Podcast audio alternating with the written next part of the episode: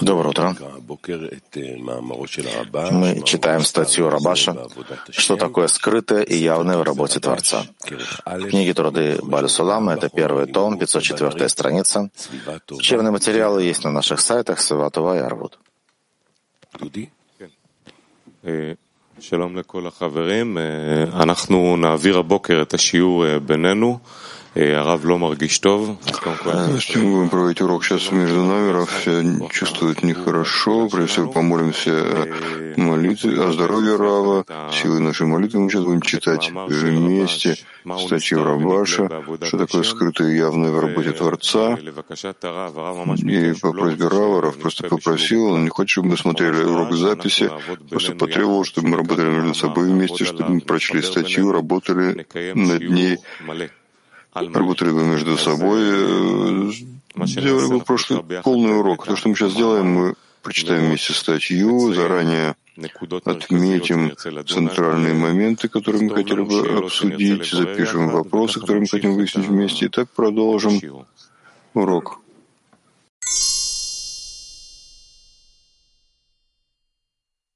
На сайтах Севатова и Арвуд. Еще раз, 504 страница на, в первом томе. Что такое скрытое и явное в работе Творца? Писание говорит, сказано тебе, человек, что добро и что Творец требует от тебя только вершить правосудие и любить милосердие, и скромно ходить у Творца твоего. Тут в этом стихе мы видим две раскрывающиеся нашему взору. Первое — вершить правосудие.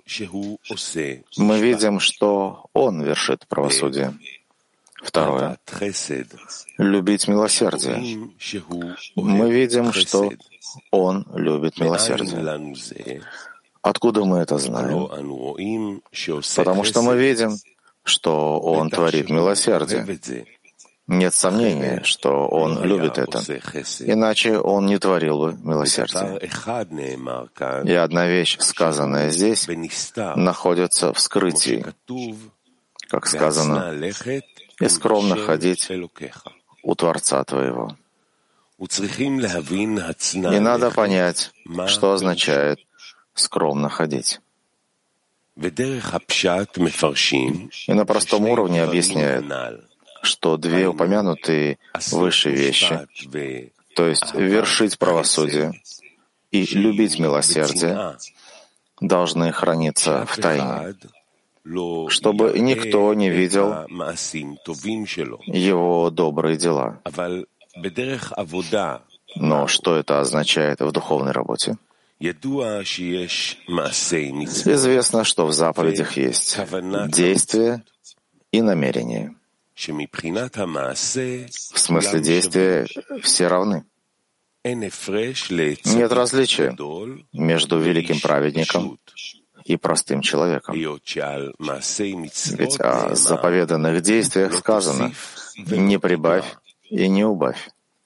Ведь мы не говорим, что у праведника есть две мезузы, то есть справа от двери и еще слева. А все отличие между большим и маленьким только в намерении. И в намерении тоже следует различать два аспекта.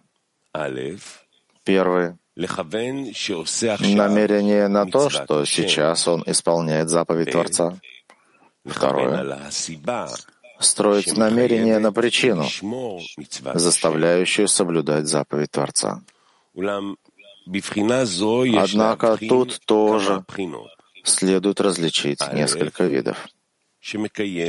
Первый, что исполняет заповедь Творца потому, что благодаря этому окружающие его люди уважают его. И тому подобное. Получается, что то, что вынуждает его исполнять заповедь Творца, Это люди, а не Творец вынуждает его. Другими словами, если бы вокруг не было людей, он не исполнил бы заповедь Творца. И в этой разновидности тоже следует различать, делает ли это он по принуждению. То есть иногда бывает, что человек нарушает субботу,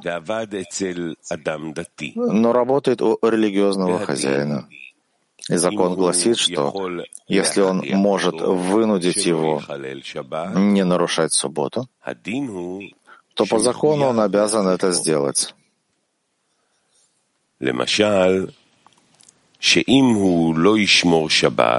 Например, если он не будет соблюдать субботу, он уволит его с работы. Если у него нет другого места работы, он, конечно же, пообещает ему не нарушать субботу.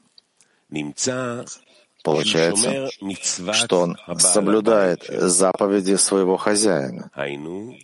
То есть он соблюдает заповеди работодателя. И нет у него никакой связи с Творцом. Однако, с точки зрения закона, мы видим, что и это называется исполняющий заповеди. Иначе зачем он должен заставлять его исполнять заповеди? Получается, что этот работник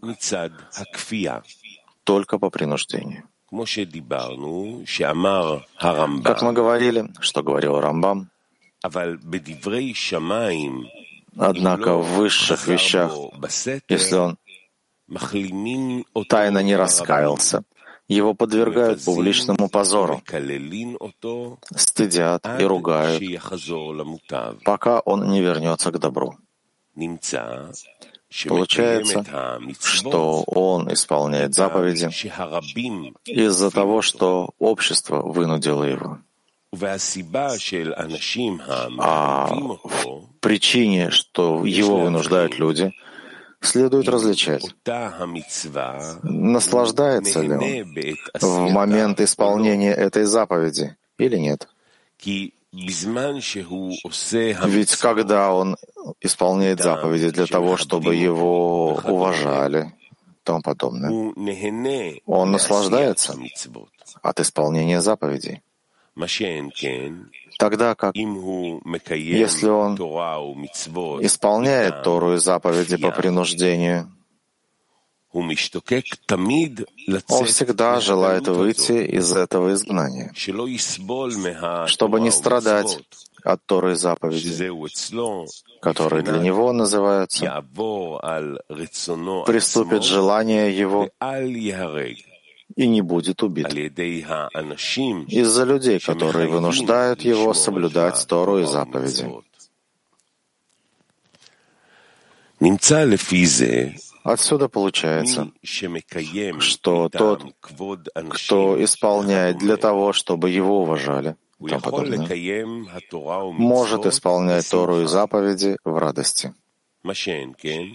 Тогда как тот, кто исполняет по принуждению не может быть в радости, а он сидит и ждет, когда у него появится возможность сбежать из этого изгнания.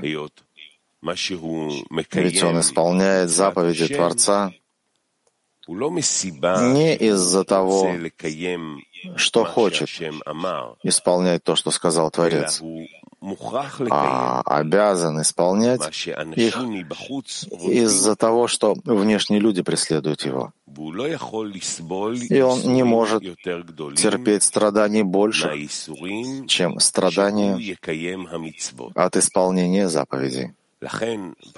Поэтому этот вид хуже предыдущего.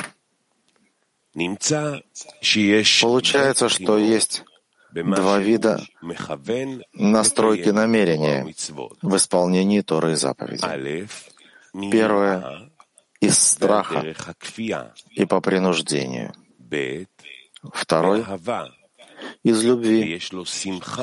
И у него есть радость во время исполнения Торы и заповедей. И есть второй аспект в намерении на причину, заставляющую его исполнять Тору и заповеди, называемую ходить в скромности, где имеются в виду действия, чтобы во всех действиях, которые он совершает, никто не видел бы и не слышал бы о его добрых делах, а он делал бы все в скромности.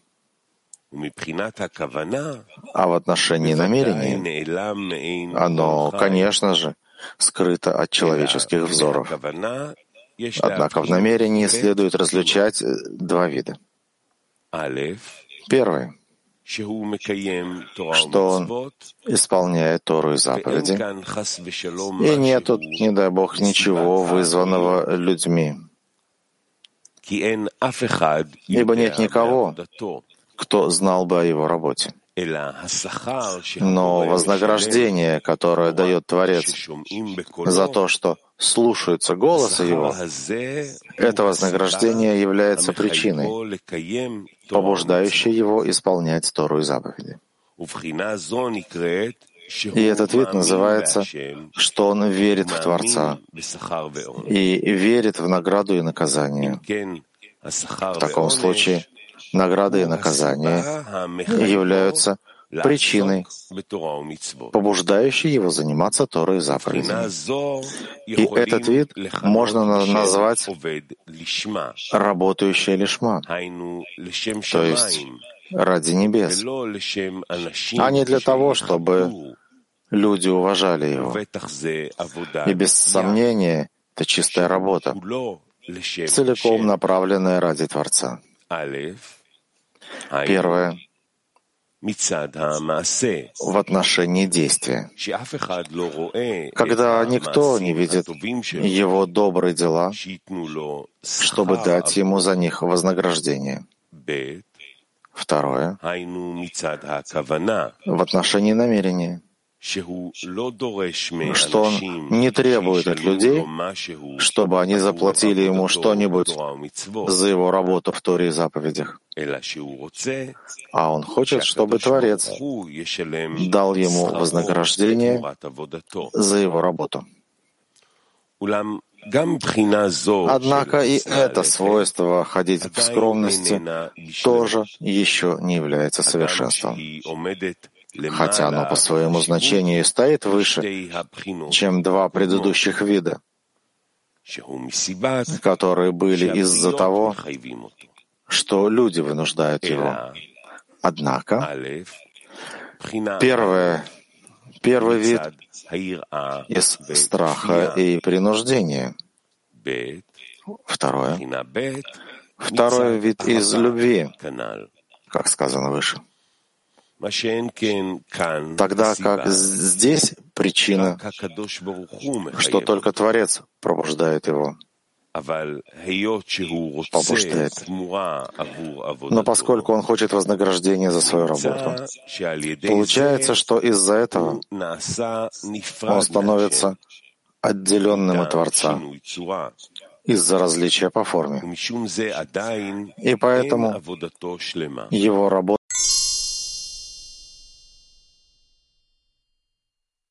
совершенно.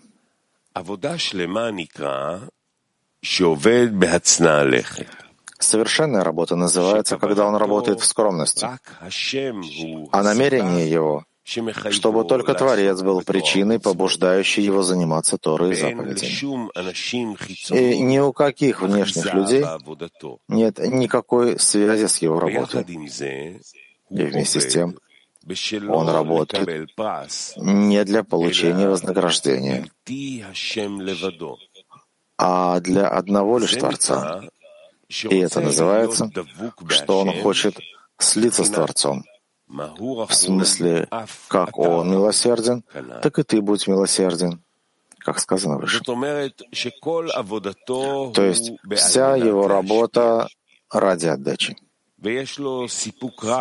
И он получает большое удовлетворение от того, что удостоился служить царю. И от этого он получает удовольствие и радость. И нет у него никакой другой потребности, то есть, чтобы дали ему еще что-то. Однако, когда он исполняет Тору и заповеди, самым простым образом, и он не может построить никакого намерения. Он удовлетворяется этим, как будто он может служить царю важно.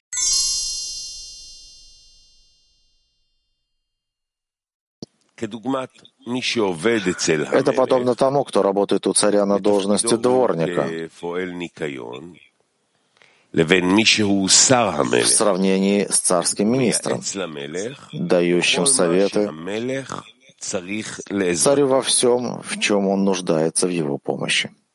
И нет сомнения, что большая дистанция отделяет царского дворника как в зарплате, так и в уважении от царского министра.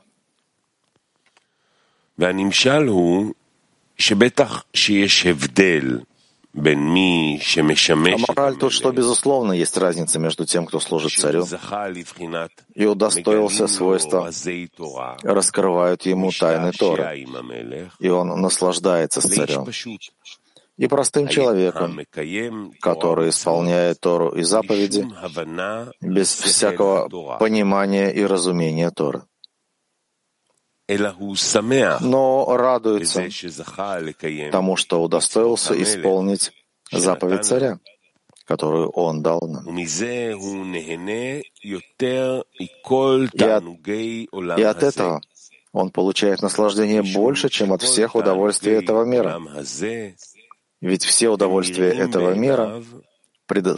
представляются ему обслуживающим тело, который относится к свойству плоти и крови.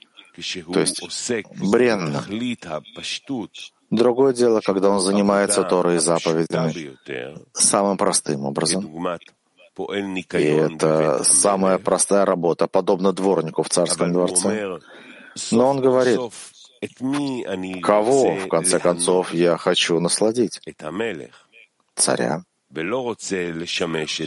Я не хочу служить себе самому, что называется желание получать ради собственной выгоды. А мое намерение, чтобы Творец насладился моей работой. И отсюда получается, что человек должен получать наслаждение. Ведь без наслаждения человек не в состоянии работать. А от природы, которую создал Творец, исходя из замысла творения, то есть из желания его нести добро своим созданием, в человеке заложено желание и стремление получать наслаждение. Однако есть очень большая разница, от чего человек может получать наслаждение. То есть наслаждение называется свет. Но нет света без кли. Согласно этому получается, что наслаждение, которое человек желает получить, помещается в некое кли, сосуд. То есть есть наслаждения, облаченные в материальные наслаждения, ну, такие как вожделение. И в вожделении тоже есть разные виды, и также в честолюбии. И также человек может получать наслаждение от изучения мудрости. То есть каждый может извлекать наслаждение из келим, которые в общем называются вожделение, честолюбие и мудрость. Но есть четвертая ступень, И это работа Творца.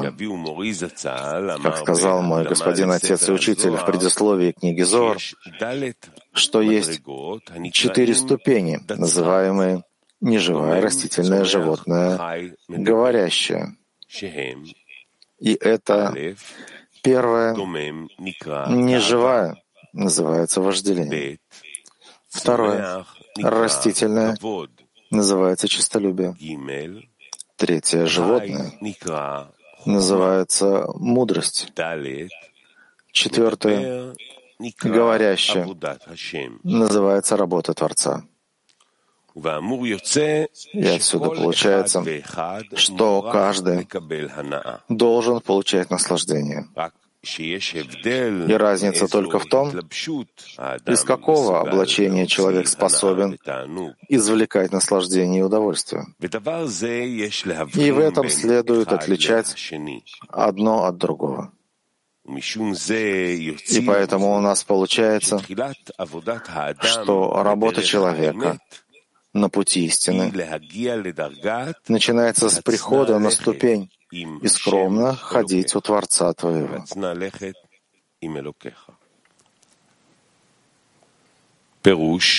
Объяснение, что его работа в том, что он работает в скромности.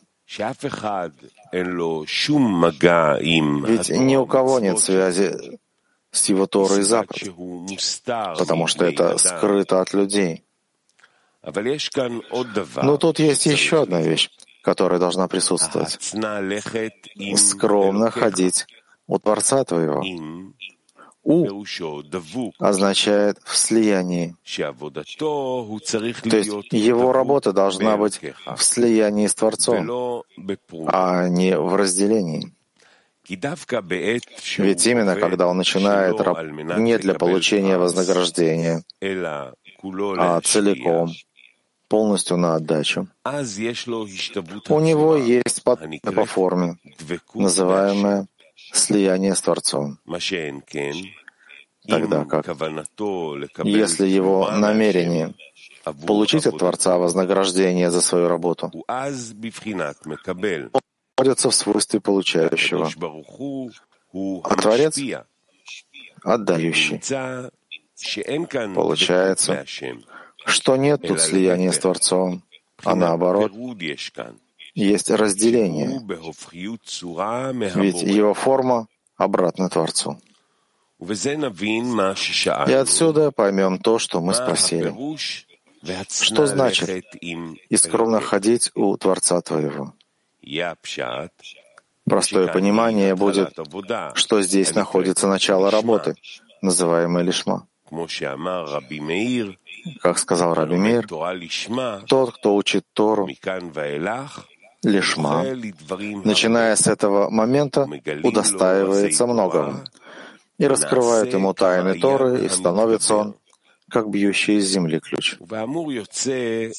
И из сказанного выходит, что мы должны различать работу всего общества, клаль, и индивидуальную работу, брат.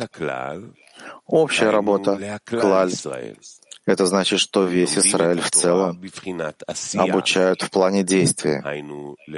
То есть с точки зрения практики. В мире есть 70 народов, и есть люди хорошие, с хорошими качествами, и есть наоборот грешники.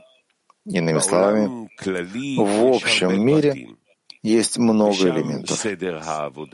И там, в порядке работы, главное — это действие.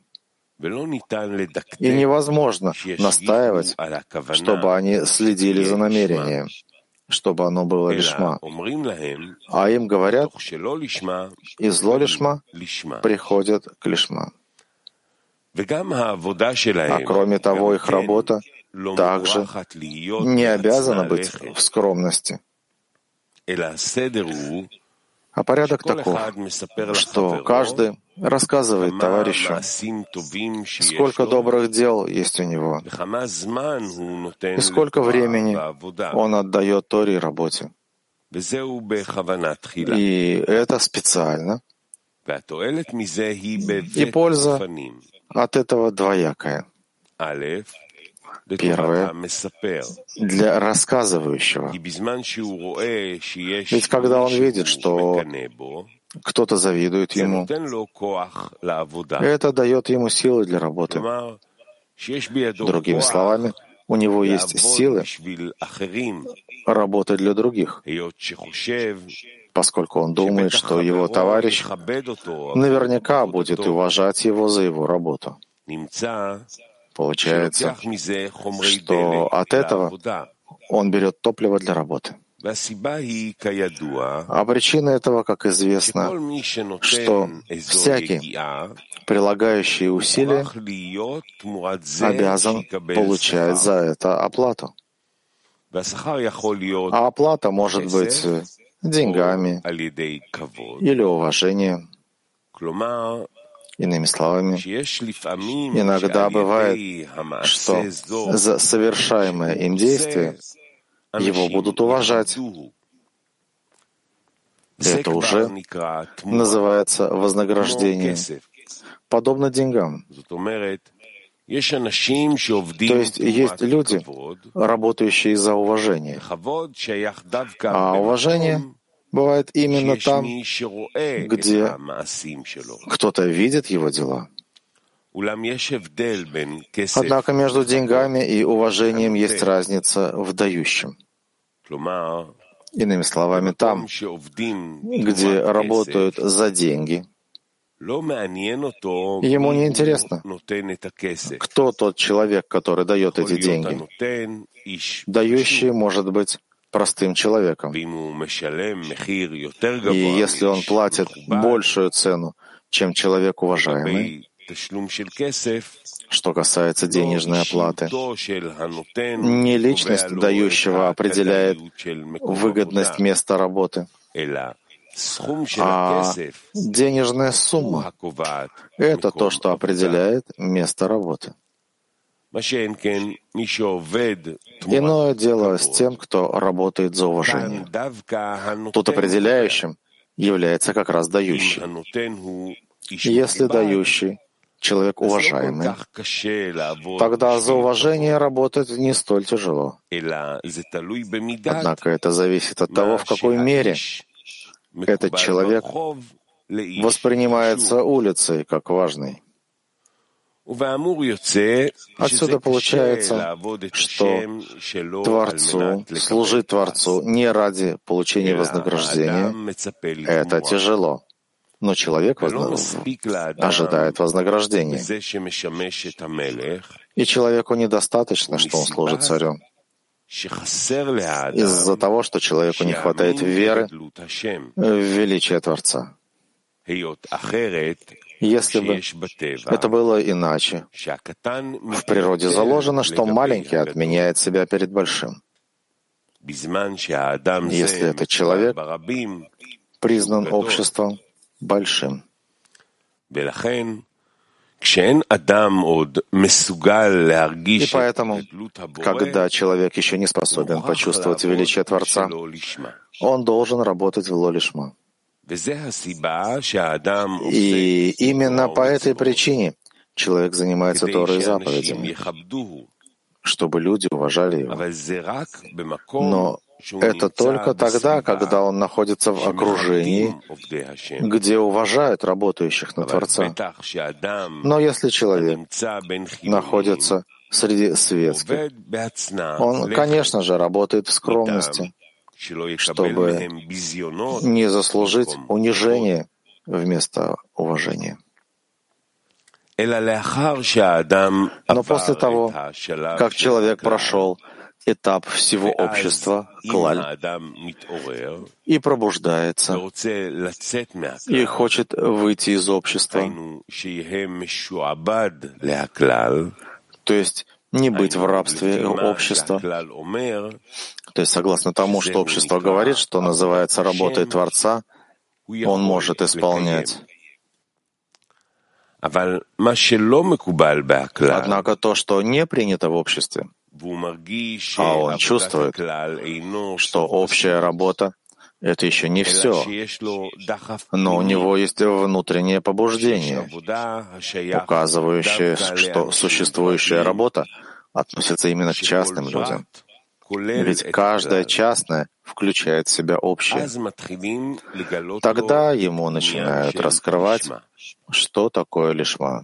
Как говорит Рамбам, пока не умножатся знания их и не преисполнится они большой мудрости, им приоткрывают эту тайну постепенно, приучая их к этому без давления,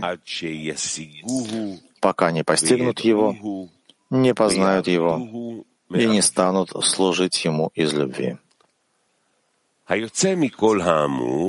Из всего сказанного получается, что есть совершенство действия и совершенство намерения. После того, как человек уже пришел к совершенству действия, которое относится ко всему обществу, начинается работа по совершенству намерения что означает, что человек должен стараться, чтобы причина, побуждающая его исполнять Тору и заповеди, была в Творце. Ведь он желает отдавать Творцу, поскольку он верит в величие и важность Творца. И потому для него будет считаться великой честью, если ему удастся служить царю. И эта работа называется скрытой работой. Ведь тут главная работа над намерением, а это не раскрываться, не раскрывается никому. Другими словами, ни один человек в мире не может знать причину. Какая причина побуждает его товарища работать в Торе и заповедях? Тогда как работа всего общества называется лолишма, является явной работой. И это практическая часть, что означает, что их совершенство — это действие. Однако им не дается работа в намерении, Другими словами, чтобы намерение тоже было в совершенстве, то есть лишма. А их обучают заниматься Торой и заповедями в Лолишма, согласно словам Рамбама, как сказано выше. В книге Зор написано. «Скрытое Творцу Всесильному нашему» это страх и любовь, которые находятся в разуме и сердце. И это свойство Юд Хей, явное нам и сынам нашим, то есть Тора и заповедь. И это внешняя часть тела и головы, то есть Вав Хей. И суть этого, безусловно, именно такая. Ведь если человек боится Творца или любит Его, об этом другой человек не знает. Ибо это то, что раскрывается только между ним и Его Создателем. Однако, если человек занимается Торой и соблюдает повелительные заповеди. Это раскрыто каждому, поскольку Творец сделал ему рот, чтобы открыто заниматься Торой, и глаза, чтобы смотреть на нее, и уши, чтобы слышать ее. И Творец сделал человеку руки, и ноги, и тело, чтобы совершать ими заповеди. Известно, что имя Авая включает в себя пять миров, называемых Ак и Абе, где начало буквы Юд включает Ак. И они включают пять парцуфов, называемых Гальгальта, Аб, Саг, Ма и Бон. А они включают в себя пять сферот — Кетер, Хохму, Бину, Зарампин и Малхут.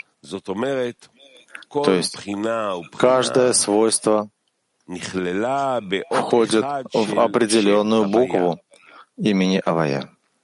О стихе «Это имя мое вовеки, и это пометование мое из рода в род». Книга Зор говорит «Имя мое вместе с Юдхей. Числовое значение Шаса 365, что указывает на 365 запретов. Пометование мое вместе с Вавхей, числовое значение Рамах 248, что указывает на повелительные заповеди. А мой господин отец и учитель дал объяснение, почему с помощью Юдхей, который указывает на Хахму Бину, указано на свойства запретов, а повелительные действия, заповеди, с помощью которых без всякого сомнения служат Творцу, это более низкая ступень, на которую указывает только Вавхей.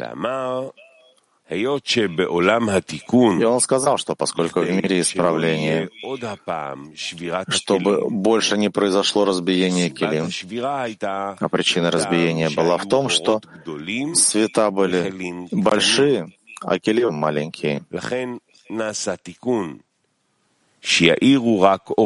Поэтому произошло исправление, чтобы светили только лишь маленькие света, называемые световак. А поскольку притягивать света гар нельзя, а гар называется именем Юдхей, то есть Хохма и Бина, однако световак все же надо притягивать. Поэтому света Вак указываются именем Вавхей. Поэтому повелительные заповеди в Вавхей, то есть Вак, тогда как цвета Гар, которые нельзя притягивать, называется «не делай». То есть,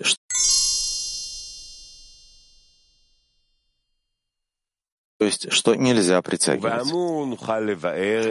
И отсюда мы сможем выяснить, что такое авая, включающая в себя трепет и любовь, то есть свойства юд-хей, и Тору и заповеди, то есть свойства вав-хей. И выясним одно за другим. Первое — трепет. Это означает, что человек должен бояться, что он будет меньше доставлять радость своему Создателю. Как сказано в предисловии книги Зор, но как первый, так и второй трепет у него, не дай Бог, не ради собственной выгоды, а только из страха, что он будет меньше доставлять радость своему Создателю.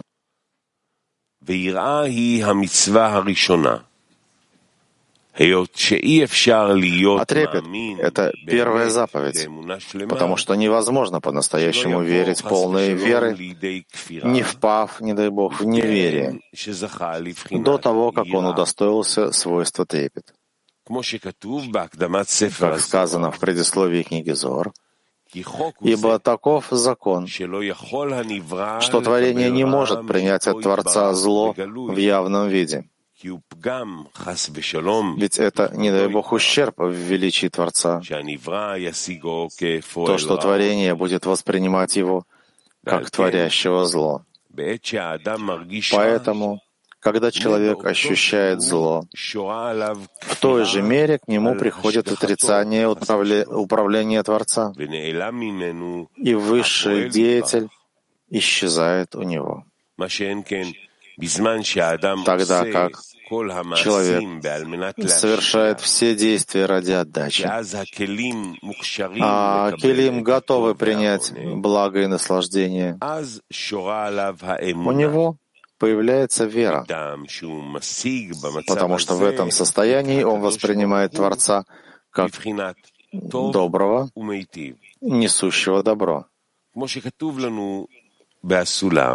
И как написано в комментарии Сулам, поэтому неудивительно, что мы еще недостойны получать его совершенное благо. И поэтому нам дано вкусить управление Творца в свойстве добра и зла.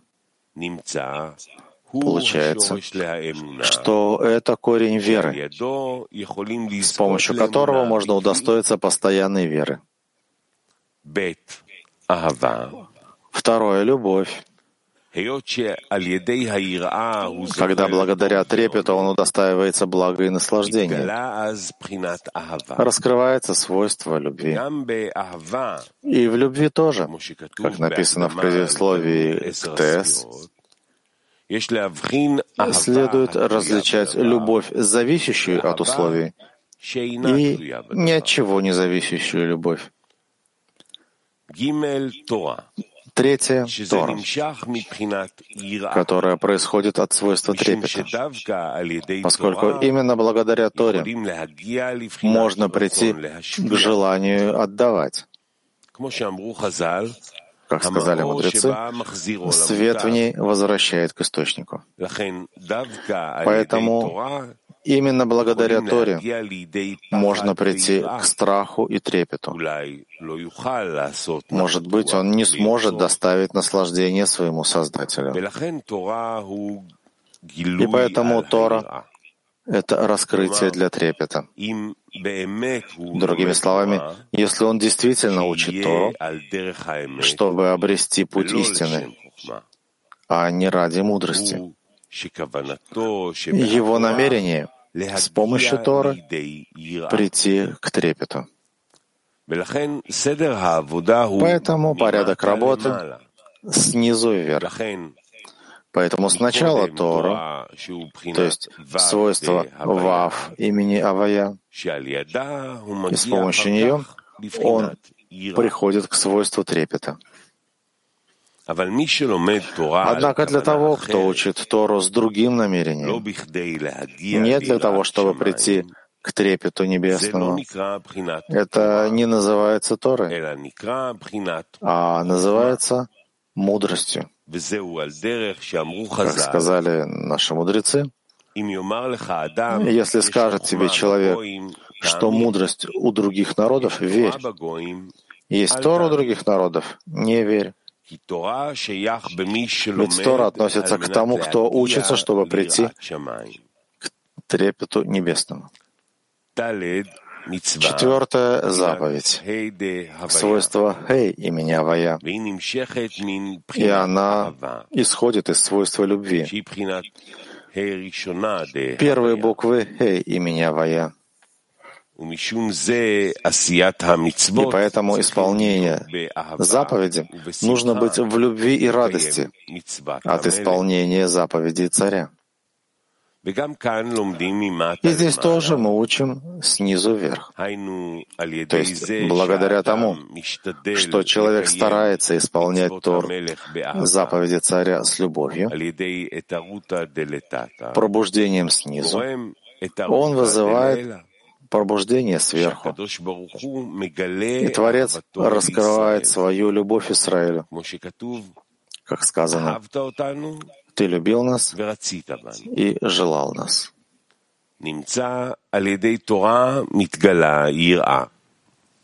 Получается, что благодаря Торе раскрывается трепет, а благодаря заповеди раскрывается любовь. То есть человек должен начать порядок своей работы снизу вверх. Первое. Сначала заповедь, то есть последнее «Хей» имени Авая. Второе. Затем Тора, то есть Вав Авая. Третье. Затем любовь, то есть первое «Хей» имени Авая. Четвертое. А затем трепет, то есть Юд имени Авая. Однако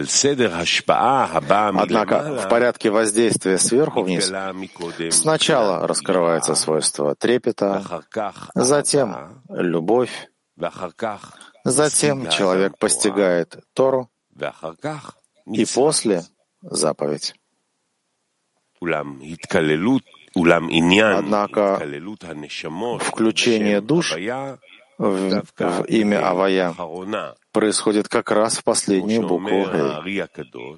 Как говорит великий Ари, что душа Адама Ришона относится к внутренней части Биа, а миры Биа вышли из Малхута Целута, называемый последний Хей всего Ацелута. Поэтому Малхут называется Кнессет Исраэль, собрание Израиля, ибо она включает в себя всю общность душ. Поэтому работа человека относится к Малхут. Другими словами, исполняя Тору и заповеди, они тем самым вызывают единение Творца и его шкины. Поскольку Малхут называется получающая кли высшего блага, а Творец называется дающий. Поэтому тут нет единения, называемого совпадение по форме. Тогда как, когда снизу занимаются действиями по отдаче, каждый вызывает в корне своей души совпадение по форме, которое называется единение, подобно Творцу, являющемуся дающим. И это, как сказано, взор. Буква «Хей» — это, конечно, раскаяние в словах. И смысл этого — возьмите с собой и возвратитесь к Творцу. Ведь когда человек грешит, он, конечно, приводит к тому, что «Хей» отдаляется от «Вав», подобно тому, что порождение Юд Хей, то есть Вав, включающий в себя Юд Хей Вав, отдаляется от буквы Хей. И поэтому был разрушен храм. И Израиль удалились оттуда и ушли в изгнание среди других народов. И поэтому каждый, совершающий возвращение, вызывает возвращение Хей к букве Вав. И от этого зависит избавление.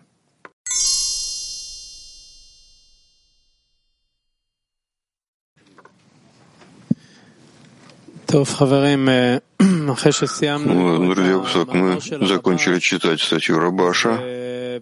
Давайте возьмем статью, начнем работать над ней между нами, прожуем ее между нами в десятках, во всем кли и раскроем ее по-настоящему, именно как Рав здесь с нами вместе на уроке проводит нам урок по статье. Давайте выясним первый наш вопрос.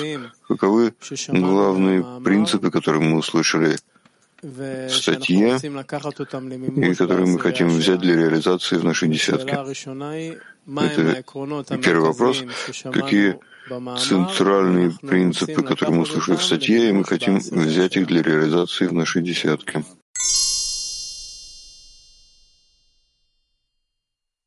Это параллельно. Спасибо всем нашим товарищам и нашим подругам за вопросы. Теперь возьмем вопрос Китая. Надо ли прийти к трепету? Необходимо ли прийти к трепету в процессе работы? Давай.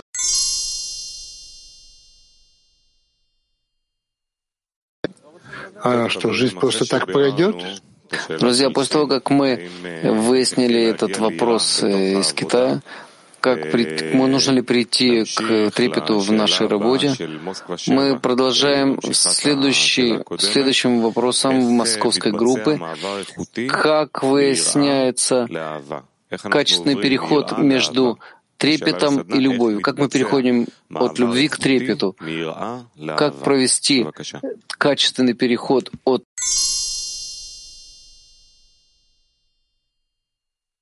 вниз. Мы Мы перейдем к следующему вопросу. Возьмем вопрос Грузии. Тоже, тоже тема трепета и любви. Грузия говорит так. Рабаш пишет о порядке действий сверху вниз. Заповедь, Тора, любовь, потом трепет. А мы говорим, что еще воздействие, которое происходит сверху. Сначала раскрывается трепет, потом любовь, потом человек постигает Тору, а потом уже заповедь. Так вот наш вопрос на семинар, так, в чем разница между двумя порядками? Порядок снизу вверх и порядком сверху вниз. И какой, с какого действия нам начать в десятке? Снова, в чем разница между двумя порядками, о которых пишет Рабаш? Порядок снизу вверх или порядок действий сверху вниз? И какое действие мы должны начать в десятке?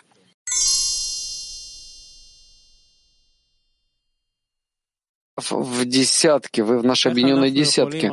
Как мы можем найти сейчас э, Рава в нашей десятке, в нашей объединенной десятке? Давайте выясним это между собой.